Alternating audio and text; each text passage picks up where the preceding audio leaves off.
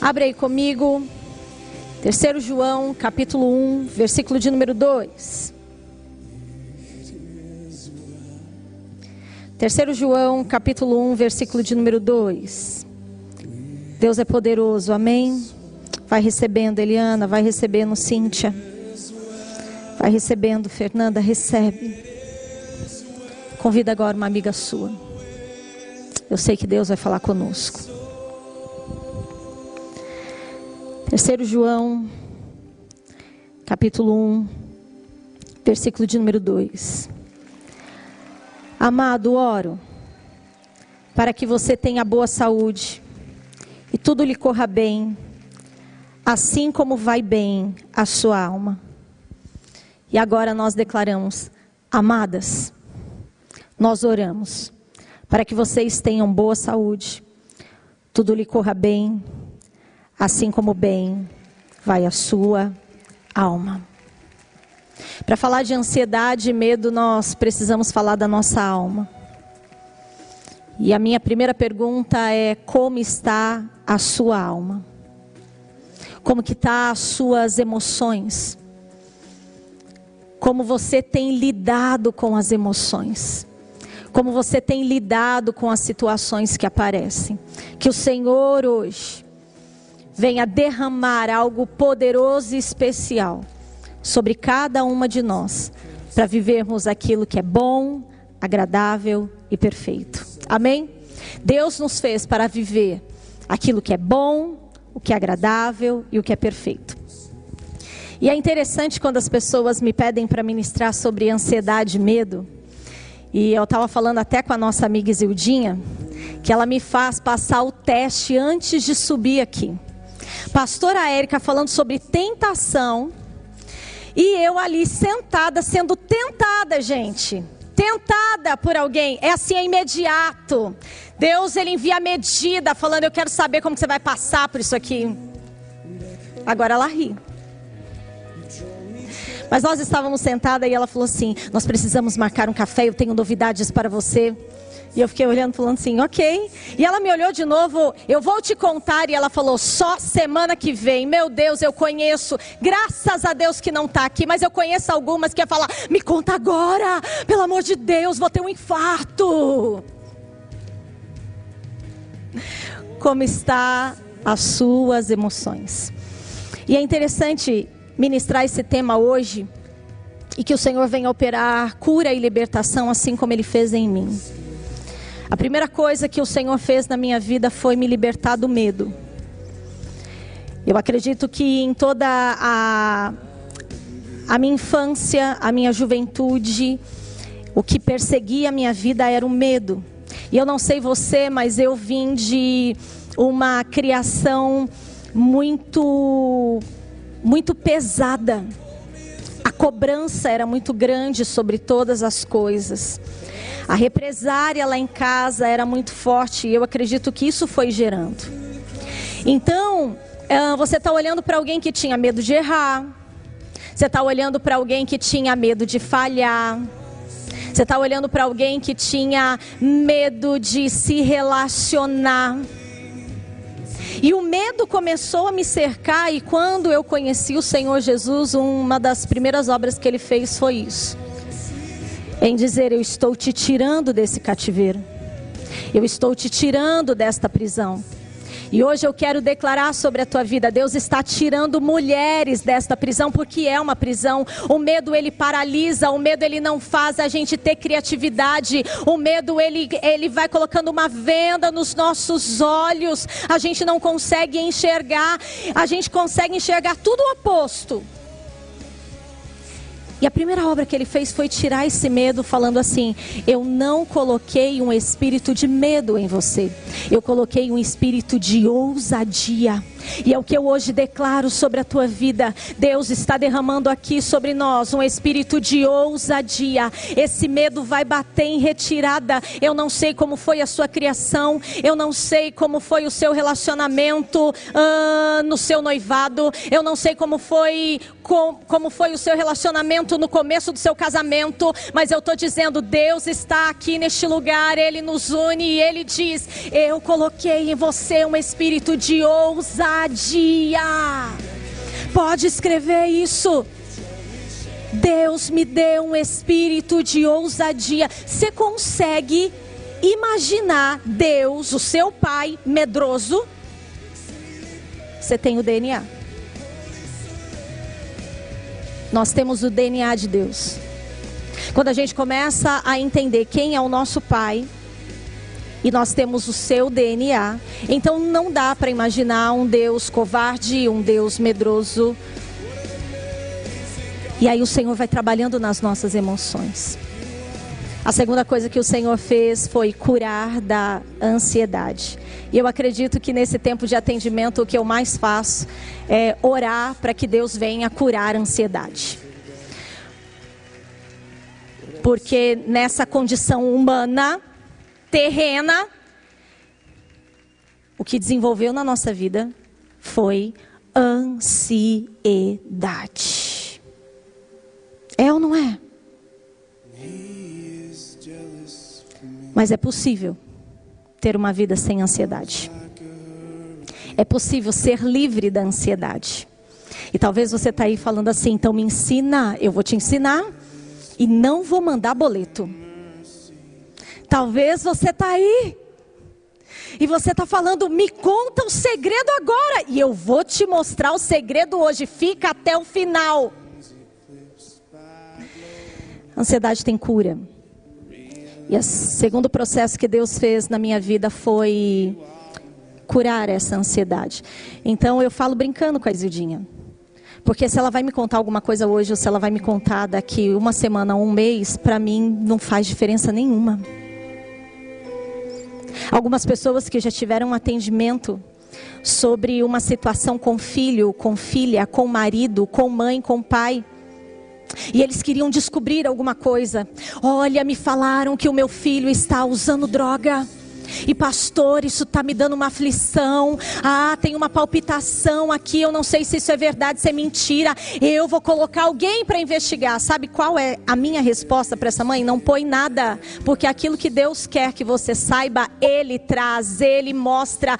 Para de sofrer antecipadamente. Amadas, quantas vezes nós atendemos pessoas que eles ficam assim: eu ouvi alguém falar de mim, falaram ao meu, ao meu respeito. Eu preciso preciso saber se isso é verdade. Escreve aí, eu não preciso saber de nada. Porque aquilo que eu preciso saber, Deus vai mostrar. Ponto. Foi assim que Deus curou a ansiedade? Sim. Mas eu tive que chegar ao extremo. Pastora Érica anda comigo e ela sabe disso. Pensa uma pessoa super agitada. Pedindo as coisas para ontem. Não é nem para hoje para ontem. E aquilo começou a vir uma sobrecarga, aquilo começou a tomar minha vida e eu imaginava que aquilo era a falta de alimentação, eu imaginava que era a vida corrida que eu tinha. Não, era uma crise. Ao ponto de começar a chorar sem ter motivo. Já aconteceu com você? Você está pensando em nada e as lágrimas rolam.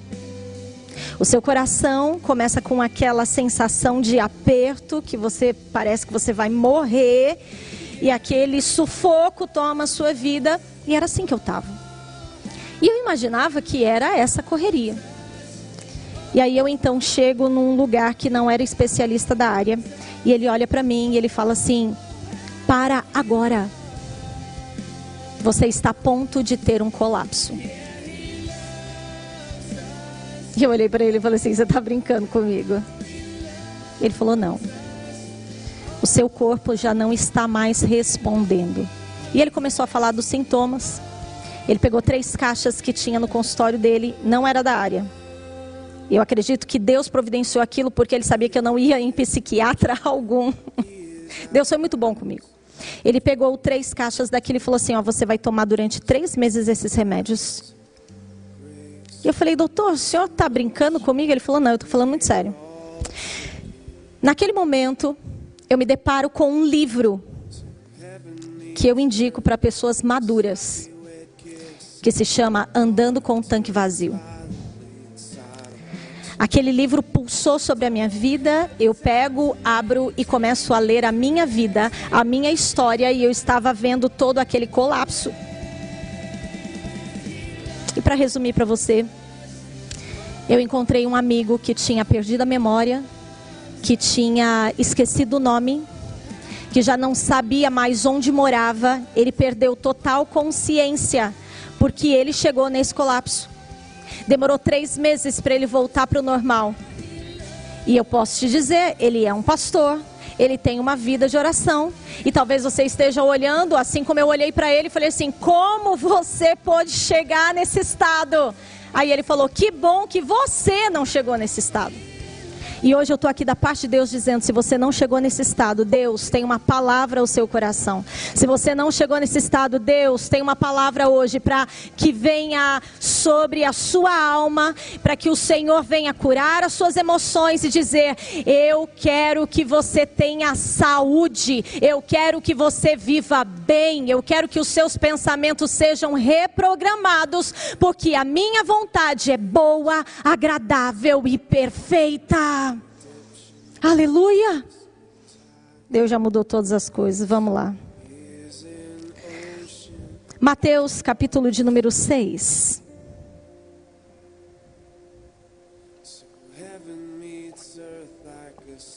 Não corra atrás daquilo que Deus não quer te mostrar.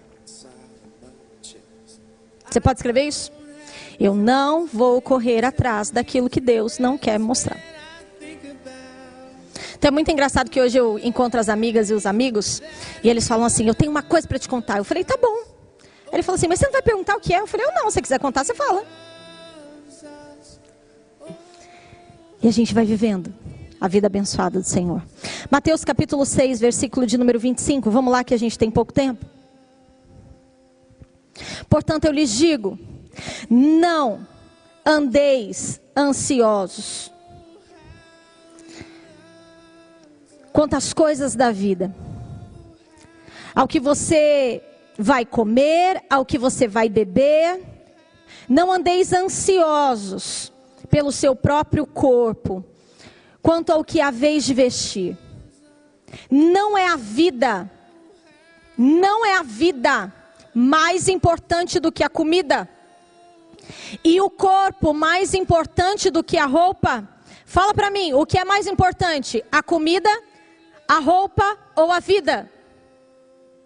Agora fala para mim, com que nós temos nos importado? Com a vida ou com a comida ou com o corpo? Você está entendendo o que o Senhor vem falar para os seus discípulos? Ele novamente vem inverter aquilo que estava sendo normal. Vocês estão se preocupando com o quê? Com a comida. Vocês estão se preocupando com o quê? Com o que nós vamos vestir. Ou seja, vocês estão se preocupando com o dia de amanhã. E o Senhor agora vem e fala: o que é mais valioso? A sua vida ou aquilo que você precisa? Ei, Sabe quando nós somos livres da ansiedade? E sabe o que Jesus faz aqui com seus discípulos? Ele dá uma aula dizendo: essa ansiedade não vai estar na vida de vocês. Essa ansiedade, esse medo, esse pavor não vai pegar a vida de vocês, porque vocês vão estar mais preocupados com o interno do que com o externo. Eu cuido das coisas externas, cuide você do seu interior. Amada, em nome de Jesus, é assim que as coisas acontecem. Nós nos preocupamos com o interior e o Senhor se encarrega com o exterior. Ah, escreve isso. Diga aí, diga conosco. Fala, eu vou me preocupar com o meu interior. E Deus vai se encarregar do exterior. Oh! Versículo de número 26. Observe as aves do céu. Observe as aves do céu. É isso aí, Sueli. Nós não vamos correr atrás daquilo que o Senhor não quer. Observem as aves do céu, não semeiam, nem colhem, nem armazenam em celeiros, contudo o Pai Celestial as alimenta. Não tem vocês muito mais valor do que as aves? não têm muito mais valor do que vocês do que as aves? Olha o que ele diz: comecem a olhar as aves do céu. Você consegue observar que elas não plantaram o que vão colher. Elas não estavam preocupadas com aquilo que chegou até o bico delas. Elas não armazenaram celeiro, vamos guardar para ver se tem para amanhã. Agora o Senhor vem falando para os seus discípulos: por um acaso você tem um valor menor do que um pombo? E sabe por que eu falo sobre o pombo? Porque quando as pessoas começavam a fazer as suas entregas, as suas ofertas, o animal mais barato e mais acessível para eles era o pombo. Era acessível ao qualquer um, qualquer pobre poderia ter. Então a alimentação deles também era essa: um pobre era alimentado com pombo. O Senhor vem para os seus discípulos e diz: Sabe a ave de menor valor? Eu as alimento. E você tem dúvida que eu vou te alimentar? Aquilo que tem um valor muito pequeno, eu estou garantindo a vida dela e ela não está questionando se no outro dia ela vai ter comida. Todos os dias ela vai ter o que comer. Aí ele chega e fala: Você vai se preocupar com a sua comida? Você é a minha imagem, você é a minha semelhança. Vai ter hoje, vai ter amanhã, vai ter depois, porque o Pai também nos alimenta.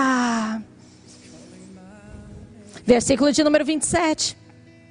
Quem de vocês, por mais que se preocupe, quem de vocês que por mais que esteja ansioso, quem de vocês que por mais esteja distraído, porque uma, um dos significados no original para ansiedade na palavra, sabe qual que é? Distração. Forte, né? Aquilo veio que nem como flecha quando eu li isso aí. O dicionário vai dizer que ansiedade é preocupação, aflição, dor na alma. A palavra para ansiedade na Bíblia é porque você está andando distraído, olhando para um lado, olhando para um outro e não tendo foco. Quem de vocês que mais que esteja ansioso pode acrescentar uma hora que seja a sua vida. Sabe o que ele está dizendo? Que se eu e você andarmos em ansiedade, a gente está falando para Deus: eu não confio no Senhor. Ansiedade é antecipar o futuro. Então ele nem chegou e a gente já traz essa preocupação para o hoje. Durante muito tempo eu atendi uma pessoa que acontecia isso com ela. E que em nome de Jesus ela tenha sido curada. Pastora Érica. Ela passava um problema no trabalho. E ela aumentava aquele problema em 100 vezes mais.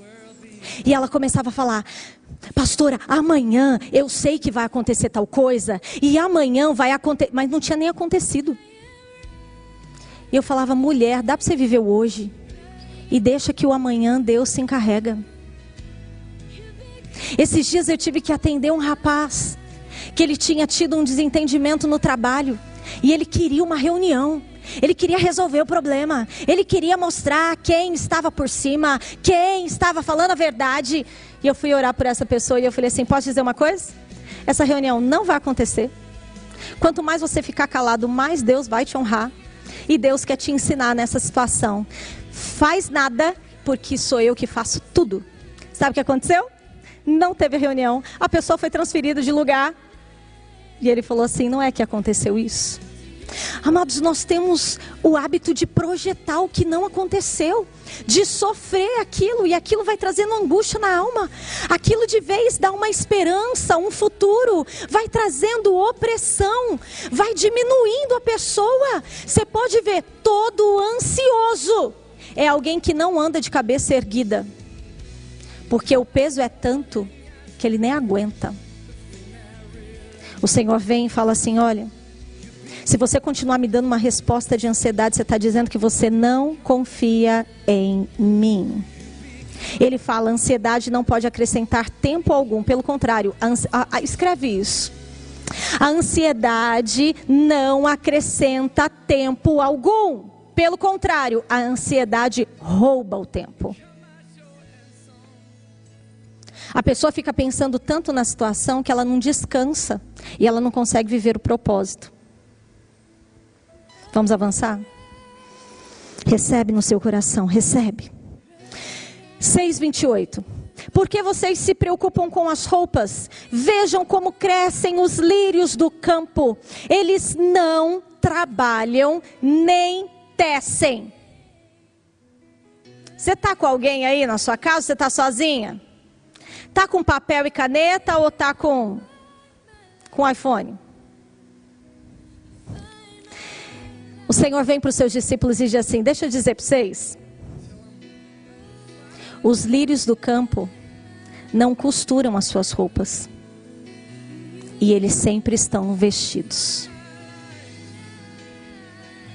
Eles não trabalham, porque o próprio Deus trabalhou para eles. Eu não sei você. Mas quando eu começo a me alimentar dessa palavra, quando eu começo a me alimentar dessas verdades, eu vejo Deus, nada com o Senhor é esforço. Nada com o Senhor é pesado. E é por isso que eu tenho declarado: o Evangelho não é peso para poder nos deixar para baixo. Evangelho é leveza para nos fazer subir. A palavra do Senhor então vai dizer: Ei, eles não costuraram a própria roupa. Olha para os lírios do campo, foi o próprio Deus que trabalhou para eles. Versículo 29: Contudo, eu lhes digo que nem Salomão, em todo o seu esplendor, vestiu-se como um deles. Ele vem dizendo que a simples glória do lírio é maior que a glória de Salomão. Deus tremendo. Gente, eu amo esse Deus, eu amo conhecer a verdade. Versículo 30: Se Deus veste assim a ave do campo, que hoje existe e amanhã é lançada ao fogo, não vestirá muito mais a vocês, homens de pequena fé. Ele vem dizer a mim e a você: se Deus cuida do que é passageiro, quanto mais cuidará do que é eterno. As folhas, o lírio do campo era algo que era queimado, era usado para produzir fogo. Ele está falando, eu cuido deles, mesmo sabendo que eles vão pegar fogo. Eu cuido deles, mesmo sabendo que eles têm tempo de duração. Eu cuido deles. Quanto mais eu vou cuidar de você que é eterno. Oh, meu Deus. Deus cuida de nós. Pastora Érica que o diga, ela cantou muito isso. Deus cuida de mim. Na sombra das suas águas. Asas, né? para eu poder ir para Provérbios com você. Portanto, não se preocupe dizendo o que vamos comer, o que vamos beber, o que vamos vestir. Pois os pagões é que correm atrás dessas coisas. Mas o Pai Celestial sabe que vocês precisam delas. Olha como ele compara a vida do ansioso. O ansioso é comparado como um pagão, como alguém que não tem fé, que não crê em Deus. O ansioso é comparado como essa pessoa. Sabe por quê?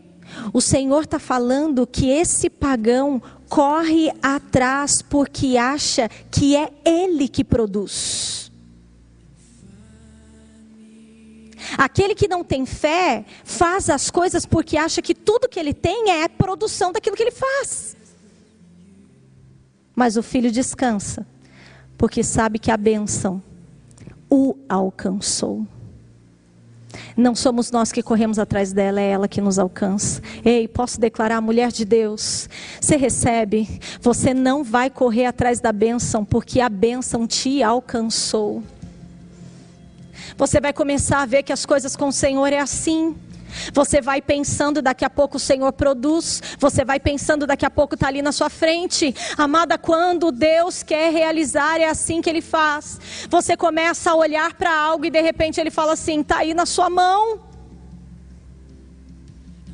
Ele está dizendo: ei, É o Senhor quem vai fazer. Versículo 33. Busquem, pois, em primeiro lugar o reino de Deus e a sua justiça, e todas essas demais coisas vos serão acrescentadas. Será que hoje, aí na sua casa, você pode declarar isso? Busquem, pois, em primeiro lugar o reino de Deus e a sua justiça, e todas, todas, que todas, a roupa, a comida, a casa, a família, todas as demais coisas, o trabalho, a faculdade, que mais que você vai acrescentar? Todas as coisas serão acrescentadas. Como todas as coisas são acrescentadas quando nós buscamos o reino de Deus? Ele começa e ele termina falando da mesma coisa. Ele está falando: olha, se preocupe mais com o interior do que o exterior. E aí agora ele termina dizendo: se você tiver a sua vida espiritual provida, a material está garantida. Diga isso.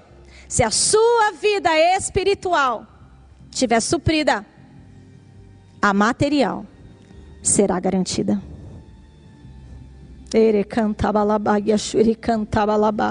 Sabe por quê? Porque se ele é capaz de fornecer o espiritual, algo que não tem explicação, ele é capaz de prover o natural, que é muito menor. Ele diz: Eu garanto aquilo que é menor, eu garanto aquilo que é maior. Eu garanto aquilo que é passageiro, eu também garanto aquilo que é eterno. Oh. Eu sinto tanta presença de Deus aqui. E eu termino com você em Provérbios 31.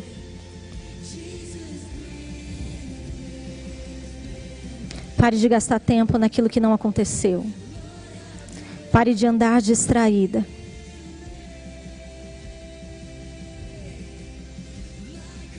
Entenda. Aquilo que você possui é o que vai possuir a sua vida. Se a nossa vida é possuída pelo espiritual. O natural é consequência. Provérbios 31, versículo de número 25. Eu pensei que eu ia falar para vocês da história de Raquel, alguém ansiosa e medrosa, mas vai ter que ficar para outro dia. Raquel é um dos grandes exemplos da palavra de Deus no qual eu e você podemos olhar falando: não me inspira. É muito difícil nós olharmos para a palavra e ver alguém que não nos inspira. Mas eu posso dizer: estude a vida de Raquel e você vai ver que não é uma vida de inspiração, mas é uma vida de aprendizado. Ela correu atrás de tantas coisas e perdeu tempo de viver uma vida extraordinária com aquilo que tinha. Raquel poderia ter tido uma vida tão fora do comum e ficou presa na sua ansiedade e no seu medo, se tornando o rival da sua irmã, se tornando egoísta, se tornando individualista, ao ponto de gerar um filho, sabendo que está morrendo e declarar dor e não vitória. Quando eu olho essa história, eu me pergunto: se nós estivéssemos na, estivéssemos na posição de Raquel, a ponto de gerar sabendo que nós iríamos morrer, o que nós diríamos a respeito dos nossos filhos? Aquela mulher teve a oportunidade de terminar seu, os, teu, os seus dias, a sua vida, falando: Eu deixei uma bênção. Mas ela terminou o seu dia dizendo que aquilo era uma dor. Sabe por quê? Se o interior não é curado, a pessoa só vai ferir o que está para o lado de fora. Que o Senhor hoje venha com cura. Que o Senhor venha com renovo. Nós podemos fazer uma história de inspiração, curando o interior e deixando que Deus se encarregue do resto. Vamos terminar? Provérbios de número 31. É isso aí, pastora Cida. A pastora colocou aqui, ó. Ela mediu forças desnecessárias. Tinha tudo e não se via com nada. Provérbios 31, versículo de número 25. Eu não sei qual a versão que vai aparecer aí para nós. 25. Mas conforme for, a gente lê aqui nas duas. Provérbios 31, 25. A mulher virtuosa reveste-se de força e dignidade e sorri diante do seu futuro. A minha versão diz: a mulher virtuosa é forte, respeitada e não tem medo do futuro. Eu quero que você agora marque esse texto na sua Bíblia. Que você escreva ele quantas vezes for necessária. A mulher ela não foi feita para ser covarde, a mulher não foi feita para ser medrosa. A mulher foi feita para ser forte e corajosa, esforçada. Então a palavra vai dizer: olha, a mulher virtuosa é forte, respeitada e sorri. Dá para você sorrir aí para alguém da sua casa? Dá para você sorrir aqui? Lindas, maravilhosas. Gente, qual é a mulher que vai sorrir do futuro? A mulher que tem confiança. Qual é a mulher que vai sorrir do futuro, gente? Fala para mim. Escreve aí. Qual é a mulher que sorri do futuro? É a mulher que sabe que está garantida. Então a mulher de Provérbios 31, esse exemplo que a palavra do Senhor nos deixa, é uma mulher resolvida. E eu quero te dizer que toda mulher resolvida vai ter problema para resolver. Não, porque às vezes a gente fala assim: olha, a mulher virtuosa é uma mulher resolvida, como se ela não tivesse problema. Não, ela tem problema para resolver.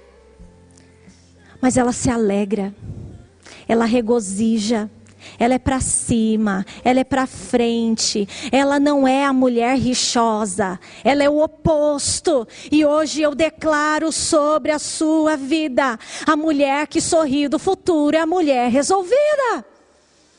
A mulher que sorri do futuro é aquela que confia no pai que a criou. A mulher que sorri do futuro é aquela que é forte. Versículo de número 26 põe para nós. A mulher virtuosa abre a boca com sabedoria. Ah, meu Deus! Fala com sabedoria e ensina com amor. Olha a pastora Érica aí, gente. Fa é um poço. Poço de sabedoria. Você fica perto, ó, você suga pérolas, pérolas. Às vezes eu ouço algumas frases dela e mal sabe ela que eu vou pregar no outro dia. Falei. Fala com sabedoria e ensina com amor. Versículo de número 27. É isso aí, Zenaide, essa sou eu. Será que tem mulher que nem a Zenaide para dizer aqui? Essa sou eu. A mulher que sorri do futuro. A mulher que vê a situação difícil, mas ela sabe que o futuro está garantido. Versículo de número 27. A mulher virtuosa cuida dos negócios de sua casa e não dá lugar a preguiça. Eu queria trocar essa palavra preguiça por depressão, pode ser? Já que a gente está falando desse tempo, de tantas mulheres que perderam o desejo de cuidar da casa, o desejo de sair da cama. Já que nós estamos falando desse tempo, de pessoas que estão sendo consumidas por ansiedade e tomadas pelo medo e tem entrado nessa crise de depressão. Eu quero te dizer que a palavra do Senhor diz que a mulher virtuosa cuida dos negócios da sua casa. Olha que coisa mais linda. Cuida dos negócios da sua casa. Outro dia eu vi uma mulher falando: Eu não vejo a hora de eu trabalhar, porque eu não tenho valor nesta casa. Eu falei: Meu Deus, se ela soubesse o valor dela. Se ela soubesse quanto é valoroso lavar, passar, cuidar da casa, fazer comida. Mas primeiro tem que produzir aqui dentro, ó para depois produzir fora. E eu quero orar por você que talvez passou por esse tempo onde você não vê que a sua casa é um negócio. Que você faz ela multiplicar. Que você faz ela ficar em ordem. Porque você não dá lugar à depressão. Você não dá lugar à tristeza. Você não dá lugar ao desânimo. Você não dá lugar à preguiça. Você não dá lugar ao medo. Ah, amadas, eu sinto tanta presença de Deus. Eu sei que Deus vai curar.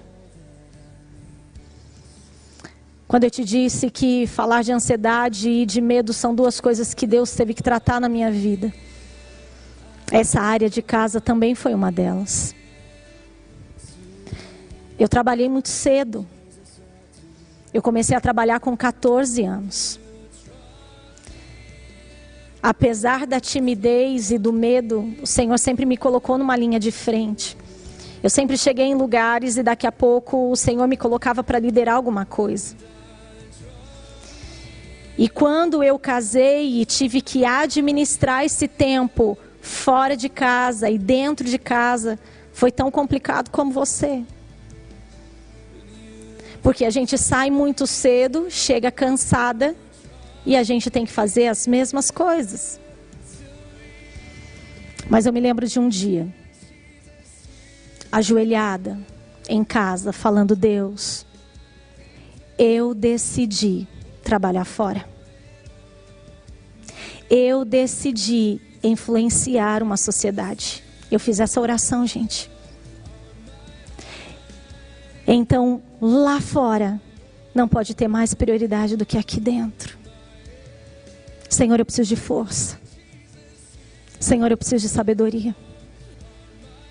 Senhor, eu preciso de paixão. Gente, eu casei com 20 anos com uma mãe que faz tudo. Eu nunca tinha ido para o fogão. Quando eu vejo hoje a minha filha com 12 anos começando a cozinhar, eu falei: Meu Deus, obrigado, pai. Eu não tive isso. Eu tive uma mãe que ficou em casa e fazia todas as coisas. Mas quando eu casei, eu falei: Deus, eu tenho alguém para cuidar. Eu tenho alguém, Senhor, para dar o meu melhor. Então, Senhor, dá essa virtude para que eu possa cozinhar bem, ainda que eu não chegue aos pés da minha mãe. Sabe o que o Senhor fez? Ele ouviu a oração. E é por isso que eu termino contando esse testemunho. Você está falando com alguém que já foi lavar roupa onze e meia da noite em lágrimas, cansada. Mas eu tomei uma decisão onde a minha casa tinha que estar. Tá. Em ordem é difícil eu te falar, mas equilibrada. Eu acho que tem mais mulheres que também concordam com isso. Aquele momento foi o momento de abrir o coração e falar: Deus, lá fora não pode ter uma prioridade maior que aqui. E é difícil falar da gente, mas a minha alegria foi há cinco anos atrás. Eu ter que ficar cinco dias fora de casa. E quando eu fui sair, a minha filha olha para mim e fala: Mãe, você tem certeza que você vai ficar cinco dias fora de casa? Essa casa vai ser destruída.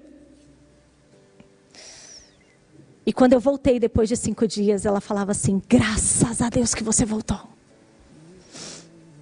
Esse foi o momento de maior alegria, de saber que eu fazia falta.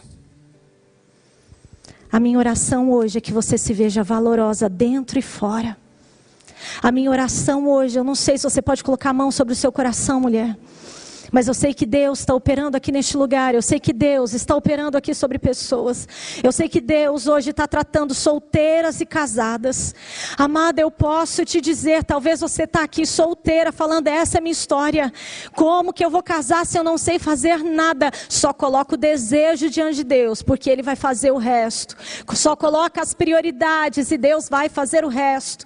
Amada, eu quero hoje te dizer, se você cansou, cansou de fazer algo, você cansou de ter essa dupla jornada, que o Senhor venha com renovo hoje sobre a sua vida. Mas Deus te fez para ser uma mulher de negócio, seja você fora, seja você dentro, Ele te chama de mulher de negócio. Você é aquela que o Senhor colocou habilidade sobre as mãos habilidade de adornar, habilidade de multiplicar, habilidade de cuidar. Deus colocou sobre você algo tão valioso que Ele está falando: ei, você não vai dar lugar ao desânimo, você não vai dar lugar à preguiça, você não vai dar lugar ao medo, você não vai dar lugar à ansiedade. Eu cancelo hoje da sua vida